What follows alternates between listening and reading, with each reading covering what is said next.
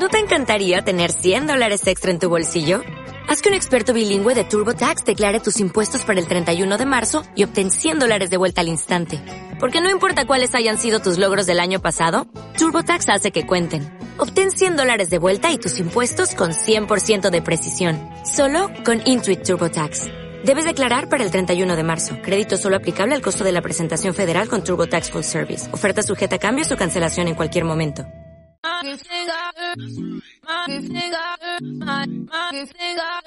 Aprovecha tu tiempo y aprende.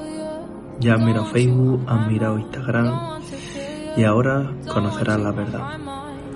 Hoy quiero empezar un nuevo proyecto en el que no solamente dependerá de mí, sino de todas las personas que quiero entrevistar. Y no solamente de ellos, sino de si interesará el contenido que realmente quiero haceros llegar.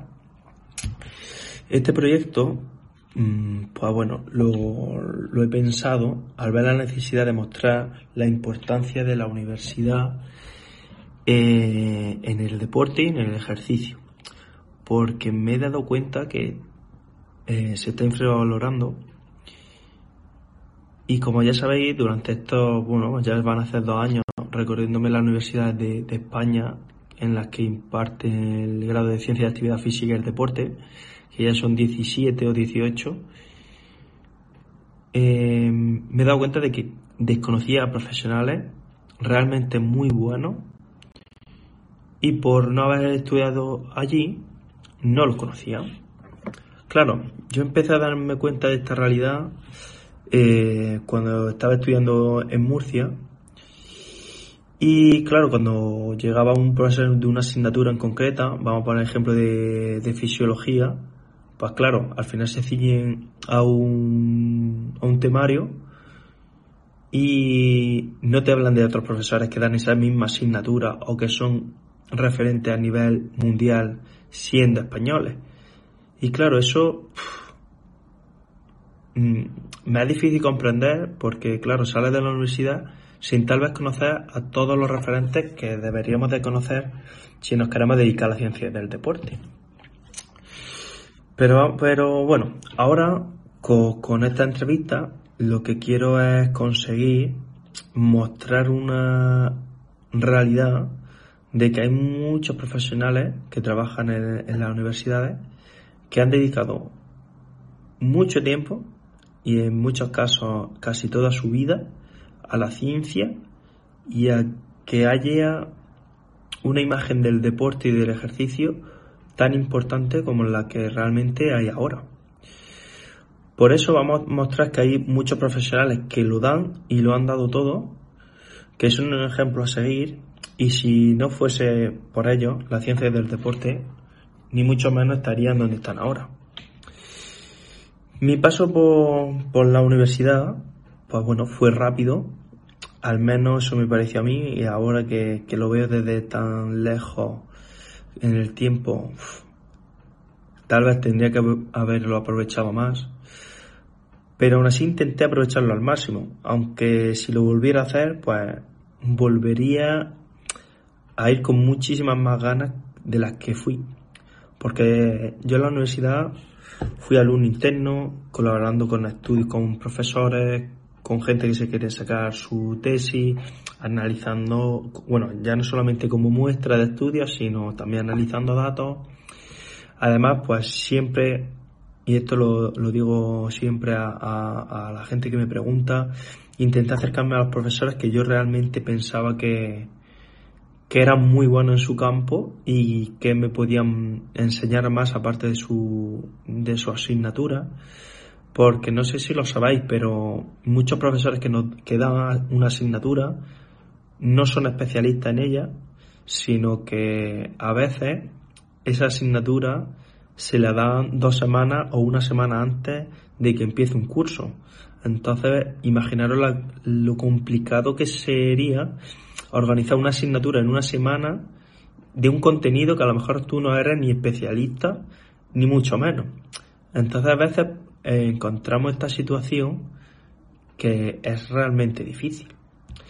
Bueno, aparte de, esto, pues mientras yo estudiaba, pues bueno, ya trabajé, hice prácticas voluntarias donde pude. Eh, desde el verano de segundo curso, pues bueno, ya me subía a Madrid, no solamente de visita turística, sino a ver gimnasio, e intenté, eh, bueno, de segundo, el verano de segundo, el verano de tercero, eh, conseguí práctica voluntaria, porque esto también es otra recomendación que os doy. Si estáis en la universidad, intentad preguntar si, si podéis buscar convenio con el centro que vosotros queráis. Sé que muchas universidades tienen esta opción y puede aumentar las prácticas voluntarias de, de, que ofrece la universidad en el curso. Que me, me diréis, es que no se cobra. Bueno, en muchos sitios no se cobra y el aprendizaje va a ser mucho mayor que a un curso que, que se os cobra a vosotros, no sin pagar a vosotros. Un sitio donde querráis eh, eh, hacer esas prácticas y realmente involucraros. Entonces, bueno, yo en ese verano me acuerdo que, que, empecé a visitar los, los primeros body que, que, que había aquí en Madrid Incluso ese primer verano eh, aprendí el método Pilates, que, bueno, tan conocido es ahora. Y, tienes que conocer todo, todo lo que rodea el ejercicio o todo el ámbito a lo que te quieras dedicar. Luego, muy importante en, en, mi paso por la universidad, pues fue también involucrarme con el tutor que tenía. En mi caso fue Antonio Calderón eh, bueno, pues preguntarle pues todas mis dudas, eh, qué, qué, recomendaciones me daba. Si tu paso por la universidad fue efímero, posiblemente pues no te quedarán ni, ni profesores a los que preguntar, ni, ni compañeros a los que tampoco preguntar. Y esto es una lástima porque realmente eh, la gente que está estudiando con nosotros en la universidad se supone que, son muy parecidos a nosotros por los gustos que tenemos en cuanto al deporte. Y los profesores han pasado por nuestro, por nuestro paso, por, ¿no? por nuestra situación. Y debemos de preguntarles y, no, y sin ningún miedo. Al final ellos nos van a ayudar o en mi caso casi siempre me han ayudado en todo lo posible.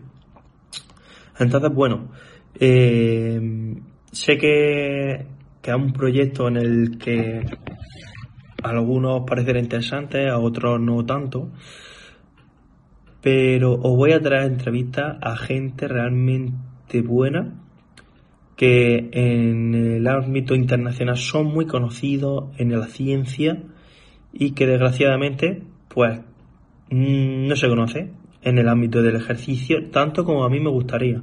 ¿Por qué? Por, yo lo, reflexiono en las entrevistas con ellos y es que, claro, una persona que se dedica a la investigación en su día laboral, de lunes a viernes o de lunes a domingo, eh, poco tiempo tiene para divulgar en redes sociales. Y claro, al final también esta gente pues tiene una edad que tampoco, vamos a decir, se han involucrado tanto en redes sociales y ahora pues Mm, muchos a punto de jubilarse tampoco van a empezar ahora por redes sociales. Sí que se mueven en círculos científicos, eh, cualquier persona que de ciencia los conocerá, pero para mí, eh, o mi objetivo es hacerlo aún más conocido, que realmente las personas que son referentes en un tema concreto sean conocidos por todos nosotros, porque sí que es verdad que, por, vamos a decir, por culpa de redes sociales o por culpa de mm, X, mm, ponemos a gente referente que no son referentes. O gente que copia su contenido de los referentes, lo apropian suyo y estos se consideran referentes. Entonces, son cosas muy diferentes, muy distintas y pues quiero mostraros esa realidad. Eh, Como este audio y este vídeo solamente quiero quiero que sea el, el, primero y quiero que sea corto. Eh, si os gusta la iniciativa, si veis que va a ser productivo, comentarme todo lo que necesitáis, o todas vuestras dudas, eh, cómo lo enfocaréis vosotros, porque este proyecto espero que sea de todos, eh, en el que todos aprendamos y, y que espero que se involucre muchísima gente que ya he visto que se están involucrando. Así que bueno, un saludo y esta es la primera de muchas.